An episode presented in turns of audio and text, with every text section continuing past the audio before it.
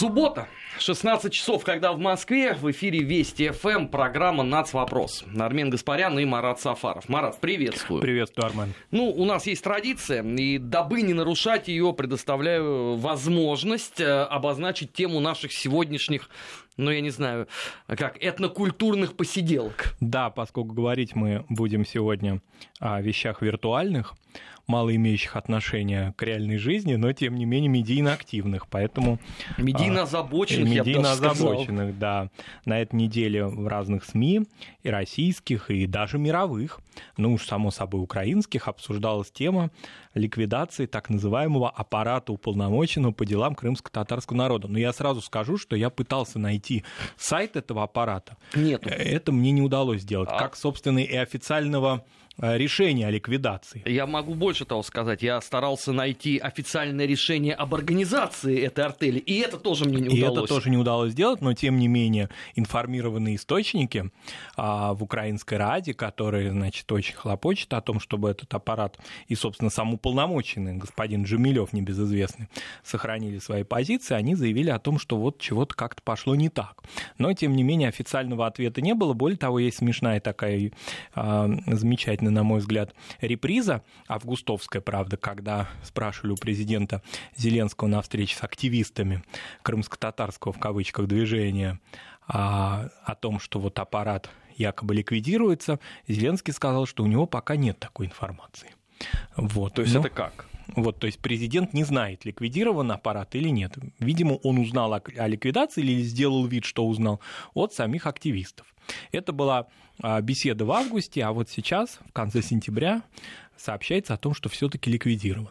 Вот интересная такая движуха пошла с этим движением. А, я позволю себе немножко побрюзжать, потому что мне кажется, что абсолютно без разницы, а, есть там регистрация, нету регистрации, все равно Джамилев, Муждабаев и прочие удивительные Чубаров, Чубаров. А, кто там еще-то, господи, они продолжат заниматься ровно тем же самым. Да, давай просто вспомним, что изначально Меджлис, так называемый Меджлис крымско-татарского народа, не был зарегистрирован никем, нигде и никогда. За всю а, сколько у нас получается за всю 28-летнюю историю незалежной Украины. Хотя при этом он а, создал фактически параллельный парламент Крыму. Тогда, в 90-е годы, так называемый Курултай, да, в который проходили якобы выборы. В общем, такую создал систему параллельной власти но при этом э, эта власть,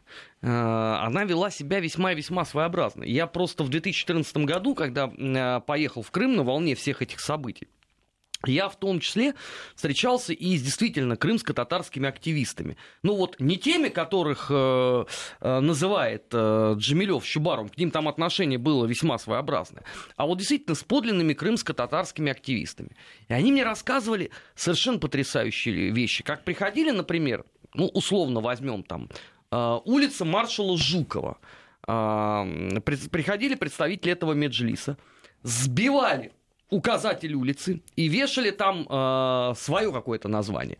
Параллельно же этому процессу они выпускали карты. То есть, э, когда э, тогда же еще интернет, ну, такого развития, как сейчас, не было все-таки в 2014 году, э, я, приехав туда работать, поставил свою мысль, что ну, ну, мне карта нужна какая-то, да, чтобы ориентироваться в городе, мне надо пройти, посмотреть. И местный мне говорит, Сумбатыч, давай лучше мы тебе расскажем, потому что здесь есть несколько видов карт, и если ты сам вот не понимаешь степень засады, ты никогда в жизни здесь ничего не найдешь, потому что там в результате есть, помимо вот условно официальных карт на тот момент, да, были карты, которые выпускал вот так называемый Меджлис, но была еще и третья часть. Это когда эти две карты пытались совместить и где двойные, а иногда и тройные названия улиц. Но это же чистое безумие вообще. Да, ну напомним нашим радиослушателям, откуда поводы, значит, берут а, меджлисовцы к этим картам. Это конец 40-х годов, когда в Крыму были переименованы топонимы, да, и вот крымско-татарские так называемые активисты пытаются их вернуть. И, кстати, Украина виртуально, опять же, у нас программа сегодня виртуальная, сюжету посвящена, она их вернула в кавычках своим специальным указом в рамках декоммунизации. Э, я предлагаю подключить к нашему разговору аналитика информационно-аналитического портала «Вестник Кавказа» Екатерину э, Винник. Екатерин, приветствуем и вам слово. Добрый день. Да, э, очевидно, что на фоне разгорающегося политического скандала вокруг Украины и США у администрации Владимира Зеленского нет возможности уделять должное внимание, внимание вопросу крымских татар. Да и в сущности проблемы крымско-татарского народа на Украине как таковой нет. По словам бывшего уполномоченного президента Украины по делам крымско-татарского народа Мустафы Джемилева, после референдума о присоединении к России из Крыма уехало около 10 тысяч крымских татар, что составляет примерно 3% от их общей численности. А по словам бывшего вице-премьера полуострова Руслана Бальбека, обратно вернулись более половины. Таким образом, на Украине проживает лишь малая часть крымско-татарского народа, точнее, бывшая крымско-татарская элита, бежавшая по собственной воле на Украину и до сих пор по-прежнему всячески пытающаяся привлечь к себе внимание международной общественности, э, заявляя о притеснениях со стороны России и исторических правах на Крымский полуостров. В свою очередь, большинство крымских татар, проживающих на полуострове, довольны своим положением, что и подтвердил глава региональной национально-культурной автономии Ивас Умеров, заявив, что крымские татары не нуждаются в создании каких-либо автономий со стороны Украины. И президенту Владимиру Зеленскому пора уже прекратить вмешиваться во внутренние дела российского полуострова. А, очевидно, политик прислушался к их призыву. Э, в годы президента Петра Порошенко крымско-татарский вопрос был более релевантен, и новоизбранный президент отчаянно нуждался в поддержке, которую он нашел в том числе в лице бывших крымских татарских лидеров. Они, кстати, в переломный исторический момент покинули свой народ. Э, Поселив внести изменения в Конституцию Украины и создать э, крымско-татарскую автономию, Порошенко получил помощь, в которой так нуждался. Однако в итоге он не осмелился внести изменения в Конституцию, и все его заверения оказались не более чем пустыми обещаниями. Э, дабы успокоить крымско-татарскую элиту, лидерами которой являются Джемилев и Чубаров, был создан аппарат уполномоченного по делам крымских татар. Но каковы его полномочия, так до конца понятно не было. Э, с течением времени шумиха вокруг присоединения Крыма, Крыма к России улеглась, и президентом Украины стал Владимир Зеленский. Владимир Зеленский. И так называемый крымско-татарский вопрос э, утратил свою актуальность. И ситуация изменилась не в лучшую сторону для крымско-татарских лидеров, проживающих в стране. Хотя Зеленский обещал вернуть Крым и даже ездил с Джемилевым в Турцию, очевидно, что крымско-татарский вопрос отнюдь не самый главный в повестке дня нового президента Украины, если он вообще занимает место. О чем и свидетельствует упразднение аппарата уполномоченного по правам крымских татар. Спасибо. Э, на прямой связи с информационной студией «Вестей» была аналитик информационно-аналитического портала «Вестник Кавказа» Екатерина Винник. Э, возвращаясь вот, кстати, к тому, Э, о чем э, только что говорила Екатерина. Вот интересный момент. А половина из тех э, крымских татар, которые в 2014 году покинули э, Крым, они вернулись. Но я нигде в украинских СМИ не встречал ни единой попытки проанализировать этот прелюбопытнейший факт. То есть очевидно, что вот само по себе понятие крымский татарин, это вот в чистом виде приватизировано вот этой вот э, горской меджлиса, потому что даже условно создать э, вот эту крымско-татарскую пресловутую автономию на территории Херсонской области, насколько я понял, они так и не решились. Да, они так и не решились, хотя, э, собственно, компактно на территории Херсонской области крымские татары жили и до 2014 года. Это был, э, были еще первые вот эти, еще даже советские возвращения крымских татар из мест депортации. Многие из них не смогли по тем или иным причинам, часто экономическим или причинам того, что не могли вернуть свой дом и так далее, они оставались как бы в предкрымье, вот непосредственно на территории Херсонской области. И считается, что Меджлис, кстати, напомню, что это организация, запрещенная в Российской Федерации, и которая, в общем-то, ну, как бы сказать, дискредитировала себя не только национально-культурными вот такими сюжетами, это их прерогатива такие вещи обсуждать, они на этом собаку съели, пожалуйста, пусть обсуждают и дальше. Мне кажется, что самая такая человеконенавистническая цитата, которая может быть вообще представима по отношению к своему собственному народу, она и принадлежит Джамилеву. Я вот ее специально озвучу, да, когда в 2000 2014 году Крым вернулся в Россию, Джамилев заявил, цитата, «Вопрос о поставках как днепровской воды, так и электричества, продуктов питания и иных украинских товаров можно серьезно рассмотреть, если российская страна выразит согласие подписать соглашение об этих поставках в соответствии с формулировкой Генассамблеи ООН от 27 марта 2014 года. В противном случае это должно рассматриваться как капитуляция перед агрессором, то есть поставки питания и воды крымскому населению, включая крымских татар, и предательство и на это должны очень остро отреагировать не только Меджлис и крымские татары, но и вся Украина. Другими словами, отец, значит, такой Моисей, который водил по пустыне 40 лет свой народ, вернул его в Крым, он теперь хочет, э, ну, как он предполагает, да, потому что крымские татары не только под влиянием Джамилева возвращались на свою родину, да, он, он теперь хочет... ЦК КПСС, если быть точным. Если быть точным, да, все-таки ЦК КПСС к тому моменту решилась на этот шаг, да, и, собственно, а, эти заслоны дверей все эти открыл. Так вот, он теперь хотел бы уморить свой собственный народ, лишить его воды и питания. На тот момент, мы помним, это был тяжелый, трудный момент, связанный с логистикой и прочее. А для того, чтобы вот, ну, как-то вот свои политические дивиденды и своего покровителя Порошенко, они случайно, а Джемилев сейчас лишился своего поста. Почему? Потому что он еще весной этого года активно заявлял о том, что он будет дальше поддерживать партию Европейской солидарности, есть. Он избрался от нее он избрался кстати. от нее в Раду. И, собственно говоря, он лишился своего поста во многом еще и технически, потому что а, новый президент, ну, как бы все свои структуры, которые им учреждены, да, он должен их обновить. Соответственно, они должны прекратить свои полномочия, эти уполномоченные, разные, не только крымско-татарские в кавычках, да, но и остальные. Соответственно, Зеленский имеет право на то, чтобы создавать новые структуры. Ну вот так сложилось, что новые структуры пока не созданы. При том, что напомним, что Джамилев, вот, который пытается, значит, свой народ лишить воды а, пытался да, лишить воды и еды, тем не менее он считает, что он представляет интересы всего Крыма. Вот в чем дело, не только крымских татар. Ведь он заявляет Зеленскому, и заявляет он об этом и в Стамбуле, а, заявлял он это перед а, президентом Эрдоганом, что он добивается национально-территориальной автономии Крыма. С этой темой Меджлис носится с 90-х годов. Он это, значит, впаривал и Кучме, и всем, значит, и Ющенко, но ничего из этого не выходило.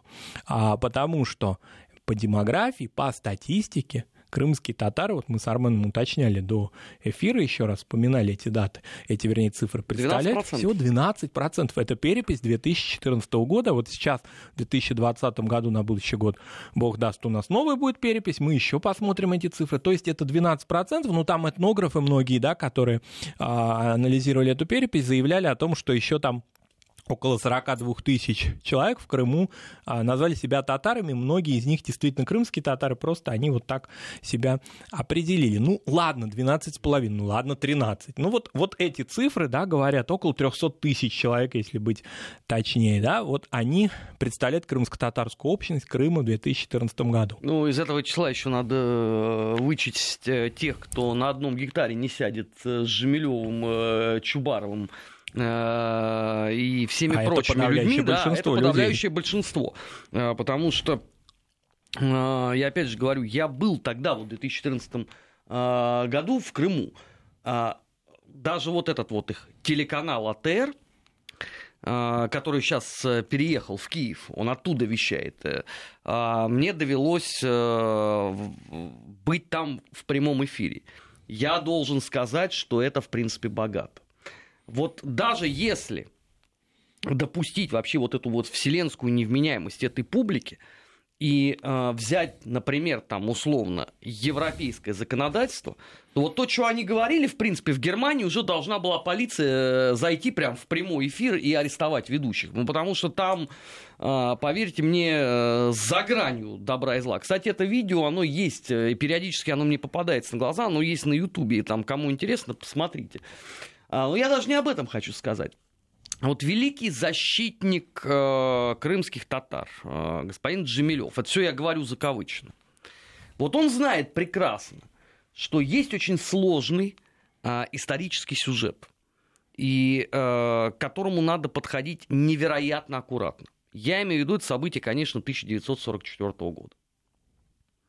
Но что делает господин Джемилев? Когда начинается э, война на Донбассе, он э, берет средства из украинского бюджета и формирует специальный а, крымско-татарский батальон. То есть, по сути дела, он формирует шуцманшафт, потому что это опять-таки карательная операция. Это, это же не э, война вот в том понимании, в как, какой туда вообще изначально закладывается. А это прежде всего карательная экспедиция на Донбасс. То, отсюда два вопроса. Вот крымские татары на Донбассе, они что забыли? Они за какую там автономию бьются? Это первое. И второе. Вот ты знаешь, насколько это тяжелый вопрос, потому что это депортация народа, которая последовала тоже, понятно, после каких событий. И об этом много раз говорили. Но ты даешь этому батальону ровно ту же самую эмблему, которая у них была при немецкой полиции безопасности тогда, вот в 42-43 годах. Да, таким образом полностью дезавуируются все э, исследования, вся та работа, очень важная патриотическая работа, которая велась и ведется в Крыму по увековечению памяти героев Советского Союза из числа крымских татар, участие крымских татар в советских партизанских отрядах на территории оккупированного немцами Крыма. То есть вот эта вся работа, она, ну понятно, что здравомыслящие люди умеют отделять зерна от плевел, но... К сожалению, не, Марат, не, я не, должен не сказать, все. что э, психов весьма и весьма немало.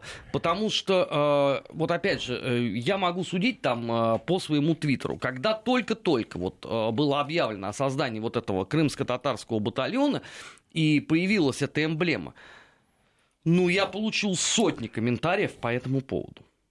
Безусловно. Сотни. Причем у всех там была совершенно определенная тональность. Если, повторяю, если господин Джамилев ставил изначально перед собой задачу как можно сильнее внести раскол между крымскими татарами, русскими там, и любыми другими э, гражданами, которые живут в Крыму, то он этой цели блистательно добился. А он ее добивается. Он хочет физически уничтожить свой народ хотел этого, да, не удалось, не получилось. Но если человек перекрывает воду и еду своим же соплеменникам и всем остальным крымчанам, да, наверное, это уже диагноз. Но с другой стороны, и раскол внести, потому что вся эта тема постоянного, постоянных провокаций и э, связи Э, крымско-татарской истории, история депортации с коллаборационизмом, она не без влияния Меджлиса проводится. Это совершенно очевидно, потому что Меджлису, как и другим такого рода сепаратистским организациям, которые мы помним хорошо по истории нашего Северного Кавказа, и не только его, им очень важны именно межнациональные распри.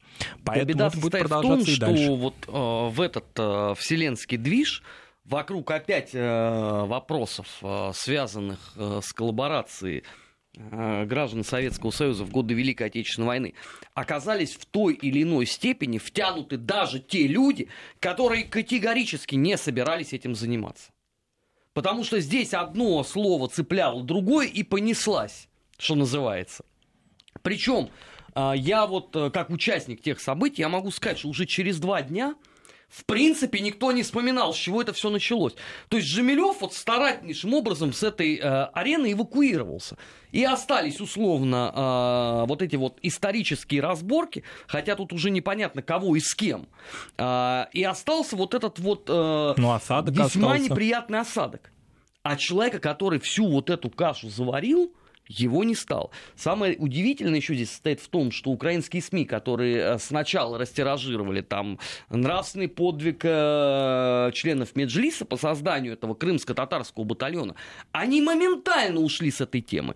То есть как только вот в эту полемику были втянуты широкие общественные слои в Крыму, э, в России, э, где-то там на Западе, все, Украина аккуратнейшим образом от всего дистанцировалась. То есть такая, опять, разборка получилась непонятно кого и с кем. Да, безусловно, это его политика, его, по-видимому, он и его соратники. Мы напомним, что сейчас этот так называемый Меджлис он уже не возглавляет, якобы, да, его возглавляет Рифат Чубаров, тоже такой персонаж одиозный, но Джамилев фактически ощущает историческую ответственность за свой народ. И поэтому на все эти встречи, которые все-таки были, была ведь встреча в августе Зеленского с активистами-то, была, но она ни к чему не привела, потому что активисты пытались выторговать у него, у президента Зеленского, неких специальных законов, ну, может быть, еще не о национально-территориальном статусе Крыма, это все-таки сложная материя, а хотя бы о признании статуса определенного, да, крымско-татарского народа. Вот, но этого пока за прошедшие почти полтора месяца они не получили. Более того, вот теперь прилетела информация о том, что и аппарат уполномоченного ликвидирован. Нет, я, я так понимаю, что и не прилетит эта информация, потому что э, вопрос стал ровно тот же самый. Кого представляет этот самый Меджлис? Это первое. Второе. Почему э, ряд деятелей Меджлиса, ну, например, небезызвестный господин Муждабаев, в своем Фейсбуке, пока он не был э, на тот момент заблокированным, призвал расстреливать тех, внимание, кто голосует за Зеленского. У меня весьма и весьма критическое, мягко говоря, отношение к господину Зеленскому. Но согласимся, что если представитель Меджлиса, нигде не зарегистрированного, непонятно кого представляющего, официально призывает расстреливать электорат одного из кандидатов в президенты, ну, это странно. Ну, и было бы странно, чтобы офис уже избранного этого президента так хорошо бы относился к этим э, чудикам. Поэтому получилось вот то, что получилось. Здесь какой-то не, ну, небольшой, вот такая небольшая, а может быть большая э, политическая ошибка межлисовцев. Ведь на протяжении долгой своей истории, вот этой 28-летней, они всегда делали ставку на националистов украинских. Это же известно, они поддерживали РУХ, они поддерживали самые правые э, течения в Батькивщине Тимошенко, они поддерживали европейскую солидарность Порошенко. Их совершенно не смущало, что о них думали в 40-е годы, например, и вообще, что думают об их народе националисты украинские. Но ну, это мало кого смущает. Националист, националист как-то быстро находит. А, здесь интересный момент, Марат. Я интересовался в свое время этой историей еще задолго до всех этих майданных событий, потому что фигура Джамилева, она с завидным постоянством появлялась все-таки на информационном пространстве. Так вот, я разговаривал с некоторыми видными на тот момент радикальными украинскими националистами. Вот действительно, в подлинном смысле этого слова, бандеровцами. Тогда они просто не во власти были. И они достаточно откровенно говорили, что вот это это им вообще не нужно, ни в каком виде. Это москали, пускай они их там забирают.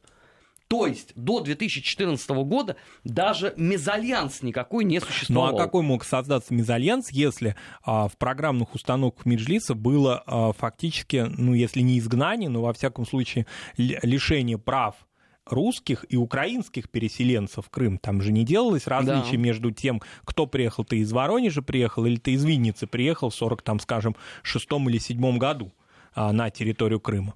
Всех а, изгнать. Мы сейчас должны прерваться. Впереди новости, потом продолжим. Нацвопрос. О чувствительных проблемах. Без истерик и провокаций. 16 часов 34 минуты э, в российской столице. Продолжаем программу «Нац. Армен Гаспарян и Марат Сафаров. Сегодня она у нас получается такая, ну, э, полувиртуальная, потому что мы рассуждаем о вещах, которые сложно найти в реальной жизни, но зато они Э, фонтанируют э, в медиапространстве. Это мы нас... говорим про Меджлис. Ну а столько, Армен, они виртуальные, что даже мы сайт не можем найти того ведомства, которое обсуждается, деятельность которого и ликвидация обсуждается, и даже учреждение в течение недели. Нет, ну если, опять же, там э, кому-то интересно, то у некоторых из этих деятелей говорливых, у них есть аккаунты в социальных сетях. Но я настоятельно не рекомендую читать а вот то, что они пишут, Э, людям нервным, э, беременным женщинам, э, детям, ну, наверное, до 21 года как минимум. Ну и вообще всем тем, кто хочет насладиться хорошей осенью, а не пить потом успокоительное. Потому что, поверьте мне, как человек, который это читает ну, на протяжении уже очень многих лет, у меня-то, ладно, психика закаленная. Но люди, которые впервые попадают на аккаунты активистов таких, э, вроде Муждабаева, они испытывают э, шок и трепет по-настоящему. Там э, вообще заявление Джамилева о блокаде, это вообще детский лепет по сравнению с тем, что Муждабаев. К чему Муждабаев призывает? Он ведь не только, да, значит, избирателей Зеленского предлагал Э, расстрелять. Но и многие у него заявления ну, такие за грань добра и зла. Его действительно Facebook регулярно блокирует, но тем не менее он создает новые аккаунты, и он как бы... он, он, он сейчас активен, во-первых, в Твиттере, э, и, во-вторых, у него есть э, э, еще свой уютный каналчик на Ютубе, где он, так сказать, проповедует. Это мне, знаешь, Марат, напомнило вот конец 80-х, э, начало 90-х годов, вот эта незабвенная эпоха, э, когда э, Чумак там заряжал банки с водой, другие вот эти вот народные целители. Потому что я вот один раз сел просто, ну мне по работе нужно было, и полистал эм, вот эти вот аккаунты всех этих борцунов. Вот Муждабаевых, Фейгиных там и так далее – Слушайте, это настолько богато. Это такой камбэк в прошлое. Вот, вот ощущение, вот, что ты должен сидеть и заряжать банку э, от этих людей. Потому что то, что они несут, это даже не виртуальный какой-то мир. Это так, такая вот отдельная абсолютно вселенная, в которой э, у них идет вот э, безостановочная борьба до победы. Ну да, и главное, что все аргументы, которые они используют, они настолько все устаревшие. То есть это вот, в принципе, вот этот тандем с украинскими националистами долгий, он ведь даром не прошел, это все токсично очень. То есть с кем ты поведешься, то вот эту лексику ты и наберешь, их, их лексики. В принципе, все претензии к России у них они не крымско-эмигрантские, вот в отличие от многих других наших движений, да, сепаратистских, они как будто бы почерпнуты от бандеровцев. То есть вся логика выстраивания отношений с Россией, она выстроена именно в духе бандеровцев. Ну вот, например, да, чтобы привести пример. Скажем, вхождение Крыма в состав России в конце XVIII века, как и бандеровцы, а понятно, что бандеровцы и Крым, а, западная, вернее, Украина и Крым а, в тот период времени примерно в одну эпоху входили в состав России, да, они называют первой оккупацией. Но я примерно такие же формулировки читал и в бандеровских текстах. То есть вот эта логика, она выстроена, да, поэтому они периодически сближаются очень близко, да, как, например, они сближались с Батькивщиной. Это была прям любовь такая у них э, взаимная, но потом все-таки вот интересно, что нужно выстраивать какие-то новые флажки. Да? Здесь а, выстраивается тема языка, например, да, которая эксплуатируется крымскими татарами. Они почувствовали движуху общую по языку, да, которая существует в мире, и различные да, провокации, которые на этой почве еще до самосожжения нашего уважаемого этнографа из Ижевска уже было понятно, что а, значит, есть такая тема. Ее тоже надо использовать. Но напомним о том, что на протяжении, ну мы об этом говорили, но тем не менее, я думаю, не будет лишним напомнить, что на протяжении 25 лет практически да, а, нахождения Крыма в составе Украины, фактических подвижек по изучению крымско-татарского языка, а, украинские президенты, Министерство образования и так далее не делали. Нет, подожди, Марат, а с чего они должны были это делать? Национальное меньшинство. Ну, прекрасно. Поддерживайте. Значит, э, там история-то была в следующем на это самое национальное меньшинство украинским властям было наплевать с каждой колокольни Киево-Печерской лавры. Почему? Потому что у них задача-то стояла совершенно другая. Они рассуждали в плоскости политической. Крым, равно как и Донбасс, всегда голосовал неправильно. Поэтому Крым нужно было наказывать. А, Крым, Крыму, например, выделялось значительно меньше средств из э, украинского бюджета, чем Крыму нужно Окей, было. но всегда опорой националистов и действующей украинской власти был Меджлис с точки зрения противоборства с русскоязычными движениями. Да, только он ничего не давал. Он ничего не давал реально, да, он не давал никаких политических дивидендов, потому что Меджлис очень слабо входил в состав крымских парламентов, а если входил, то там начина... у него же, как мы уже в начале программы сказали, своя вообще была параллельная власть. И очень интересно сама виртуальность. Виртуальность ведь началась у Меджлиса не в 2014 году, она началась гораздо раньше, когда а, значит, активисты, все эти товарищи вернулись. Кстати, напомним, что еще же ведь есть такой активист, он, правда, не крымский татарин, он выдающийся просто режиссер наших дней, Олег Сенцов, да, он заявляет о том, что мечта у него есть. Вот какая вот мечта у человека, который на свободе и теперь может приступить к творчеству. Оказывается, мечта у него встретиться с Джамилевым. А зачем? Он считает, что это выдающийся диссидент наших дней, и а, вообще легендарной фигурой. Вот он уже встретился с некоторыми крымско-татарскими активистами в Киеве, но хотел бы вот для завершения своих, своих впечатлений об этом движении встретиться все-таки с Джамилем. Но Джамилев, по-моему, пока это неинтересно. Вот, у него, у него еще есть много других дел. Но тут проблема состоит в том, что Джемилеву, может быть, это бы и было интересно, если бы господин Сенцов молчал. Да, например. Но господин Сенцов на первой же конференции, первое, что он сделал, а, он смачно плюнул в лицо всем тем идиотам, которые бегали а, в маечках а, «Свободу деятелю искусства», которые вставали на пикеты о том, что это выдающийся режиссер и так далее. И. Так далее. Он на первой же пресс-конференции сказал, да, была организация, да, договаривались, да, были Но поджоги. я вообще с тобой не согласен. Мне кажется, Джамилева же не смущают такого рода фигуры. То он же быстро с ним находит общий язык. Нет. Он, а... Вопрос репутации Джамилев это вещи не, ну, несовместимые. Нет, а, я согласен абсолютно. Здесь проблема в другом, что надо какую-то паузу выждать. Но уже совсем поддержка террориста вот этого, ну она вообще никак. Вот, ну, совсем никак. Я обращаю внимание, что ведь сразу после того, как э, господин Сенцов выдал это, на международной пресс-конференции... Все где защитники-то все? рассосались абсолютно все. Больше никто на Западе не говорит про этого чудесного режиссера. И включая нашу творческую Ну, естественно, потому что э, он растоптал настолько тщательно создаваемый образ вот этого мученика, э, деятеля культуры, э, который вообще снимал э, исключительно оскароносные фильмы, потом выяснил, что фильм один, и он настолько непотребно уныл, что о нем лучше вообще не вспоминать. А он выходит на пресс-конференции и, по сути дела, обозначает террористическую э, позицию. Ну как это? Ну да, Джамилев немножко действительно паузу э, с, такую, значит, сделает дипломатическую, потом, может быть, встретится с Сенцовым, а может быть, нет. Мне кажется, вообще Джамилев не очень интересные фигуры, такие отработанные. Он любит все-таки драйв несмотря на свой возраст. Напомним, что Мустафе Джамилеву-то уже под 80, но, тем не менее, он бодрый весел и ну, любит все таки победителей. Он э, не просто бодрый весел. Я должен, Марат, сказать, что э, этот старый сморщенный мухомор, он сильно пободрее меня будет.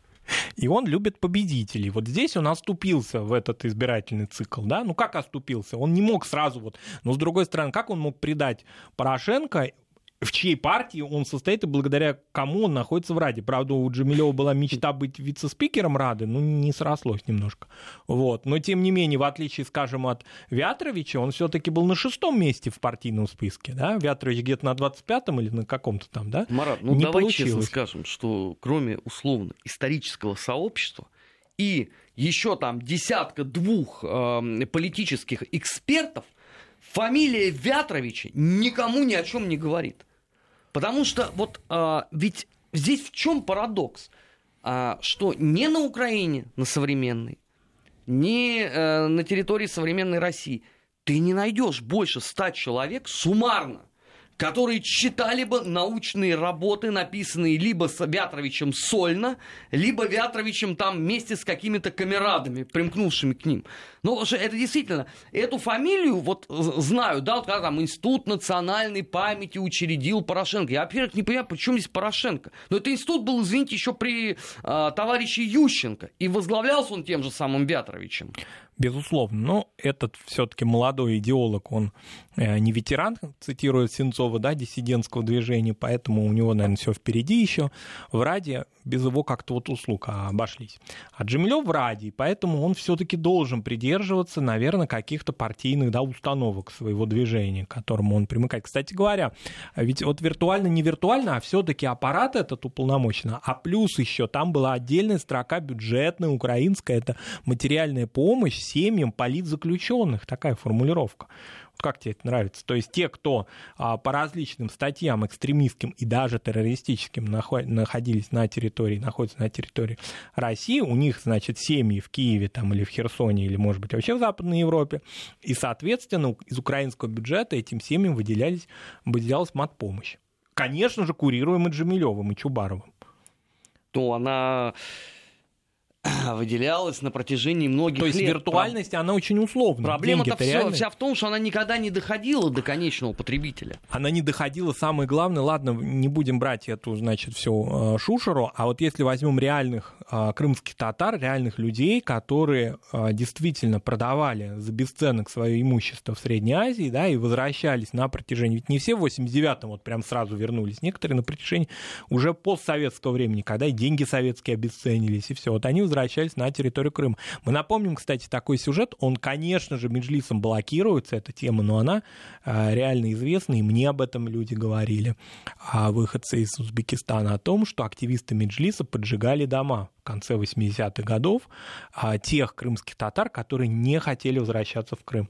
Ведь надо э, учитывать, что Они тем же самым, Марат, занимались и э, на территории и на Крыма, территории в составе Крыма. э, Украины, когда некоторые крымские татары говорили им, послушайте, но почему-то создается впечатление, что вы проходимцы. А потом к ним внезапно приходили пожары. да, приходили Такое пожары. чисто совпадение. Вот мне рассказывали люди, которые уже, ну как, можно не использовать эту советскую фразу, потому что она, конечно, в какой-то степени, а, ну такая условная, да, вот, которые укоренились, скажем так, да, на территории а, Средней Азии, они уже не хотели никуда ехать, многие из них. Надо сказать, что после 67 года определенные послабления в статусе крымских татар были сделаны, да, была известная встреча активистов с Андроповым, э, крымско-татарским, э, э, крымско-татарских. Это все известные факты. Я думаю, что многие наши радиослушатели знают всю эту долгую, долгое возвращение домой крымских татар и все трагические сюжеты их а, жизни. Но, тем не менее, многие решили уже остаться, потому что у многих были уже могилы родных в Узбекистане, уже это была вот их жизнь. Тем не менее, активисты Меджлиса требовали, вот мы должны все сорваться, все ехать. А не хочешь, твой дом будет подожжен. И, соответственно, такие факты а, в разных узбекских городах происходили. Люди вынуждены многие были уезжать. Некоторые, и большая часть, конечно, добровольно уезжали. Но никакой помощи реальной Меджлис материальной, при том, что он даже на определенных этапах украинской истории имел такие средства и распределял. Те, их должен был. Но он этого не делал. Все деньги это оседали в окружении Джамилева. И Ну, это это- татары это знают прекрасно. нормальная абсолютно схема, она точно так же э, реализовывалась и э, в 2014 году. И еще здесь есть эм, момент, опять же, если мы говорим про фигуру этого чудесного в кавычках э, режиссера Сенцова э, применительно к деятелям э, крымско-татарского меджлиса. А для чего сейчас встречаться? Ну, Сенцов нужен был, я об этом много раз говорил, в том числе в эфире нашей радиостанции Вести ФМ. Сенцов был нужен мертвый. Он был нужен как символ. А, ради мертвого Сенцова готовилась, собственно, вся вот эта концертная программа. А, фонд памяти Сенцова, научные сенцовские чтения, а, переименование очередного сквера в честь Сенцова в Вильнюсе. А, сенатор Литси Грэм присуждает Сенцовскую ежегодную премию а, лучшему правозащитнику из числа Меджлиса и так далее, и так далее. Но Сенцов, этот крохобор-мешочник, он выбрал не благополучие Меджлиса, а он выбрал питательный бульончик и курочку. Тем самым обрушил тщательно выстраиваемую схему. Ну подожди, а может он фильм снимет о Меджлисе? Может он вот хочет э, как-то творчески обыграть эту Марат, историю? я не хотел бы сейчас никого огорчать, но мне кажется, э, э, что в ближайшее время господин Сенцов проследует ровно той же самой дорогой, которая до него э, протарила э, Надежда Савченко. Потому что у него уже последовали странные заявления. Причем он идет с опережением графика. Сенцов вышел, и на второй своей конференции, пресс-конференции, он что сказал? Что, конечно, в Крыму всегда были очень сильны пророссийские настроения. Конечно, крымчанам комфортно в составе России. Приплыли. Нет, ну то есть понятно, что он э, это открыл бином Ньютона, об этом, в общем, все знали, но просто из уст э, всевеликого э, защитника э, украинской гидности это прозвучало все особенно пикантно. И он же, что характерно, на этой же самой пресс-конференции произносит следующие слова, что здесь за все за это претензии нужно предъявить не только украинским властям, то есть которые в Киеве сидят, но сейчас внимание, но и тем, кто был проводником этих властей на территории Крыма. Я стесняюсь спросить, а нельзя ли вот э, назвать несколько фамилий? Кто же был э, этот проводник? Но вот эти фамилии-то, они не хотят э, носители этих фамилий встречаться, по-видимому, ну, с Сенцовым, вот... потому что произошла большая подстава. Но она так и не очень большая по меркам современной украинской политики, потому что там и ну, по-другому... Ну да, небольшая. Да, ну, небольшая. Зарадочка. Вот, поэтому э, ты как-то меня просветил, видимо, фильма о Меджлисе э, режиссера Олега Сенцова мы не увидим. Нет, а потом, если мне опять же память не изменяет, кто-то из украинских ну, я не знаю, как это, культурных, что ли, обозревателей. Хотя ту борьбу, которую она, они ведут все, вот культуры я как-то не могу назвать. Ну хорошо, пускай это будет в рамках их культуркамфа. Они сказали, что э, Сенцов вроде как будет снимать автобиографический фильм. Но то есть, насколько я понимаю, если там Меджлис и будет, то он, наверное, как Э, ну, я не знаю, как, как портрет Ленина в старых советских фильмах. То есть он, может быть, там будет видеть декорации какой-то, потому что, насколько я вообще помню вот э, процесс э, по делу Сенцова, он же параллельный был тем процессом по крымским татарам, которые пошли по экстремизму. Они же не вместе были. Это раз. И во-вторых, если он все-таки хочет как-то общаться с выдающимися деятелями диссидентского движения, то там есть сынок Шухевича еще жив. Он, я не знаю, в Раду переизбрался или нет. А, нет, по-моему. По-моему, нет, по-моему, тоже по возрасту, прошел. да, потому что если бы он переизбрался, он бы открывал, наверное, да, Раду. Да, по... нет, в этот раз его не было. Вот, в этот Но, раз его не было. Ну, Но сын, можно же и с ним как-то сын пообщаться. Шухевича тем более не будет встречаться с Москалем Сенцовым.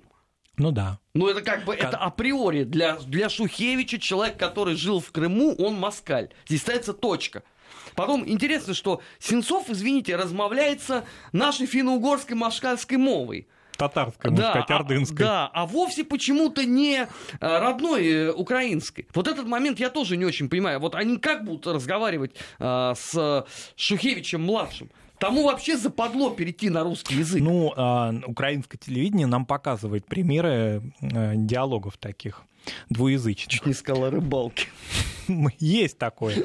То есть, вот Прости, если, Тамазыч. Если кто-то из нас а радиослушатель не видит Укра... не видел украинские программы, в том числе политические, да, или интервью, скажем, то да, вы ничего не потеряли. То вы ничего не потеряли, с одной стороны, но с другой стороны, вы увидеть можете, как люди разговаривают на двух языках одновременно и делают вид, что все нормально. Нет, но это не случай с э, Шухевичем младшим. Нет, там идеологически, там это не вопрос соблюдения а, украинского телезаконодательства. Он точно так же, как и ушедший не доживший, по-моему, до вот этой вот майданной перемоги, э, последний командующий УПА Василь Кук. И ему же тоже, извините, впадлу было э, разговаривать на русском, хотя он его, в общем, знал, э, но сразу после образования вот этой вот современной Украины, независимой, он перестал демонстративно давать интервью российским журналистам на русском языке. То есть, пожалуйста, там на украинском общайтесь. Это, это просто логично с их точки зрения. Ну, поймите, они всю жизнь за это боролись. Ну вот и Джемилев боролся, по-видимому, за свой язык, потому что очень интересная картинка а, из а, Турции, когда он, значит, сопровождал президента Зеленского, еще не зная, они оба не знали об отставке, значит, Джемилева, но это бывает так.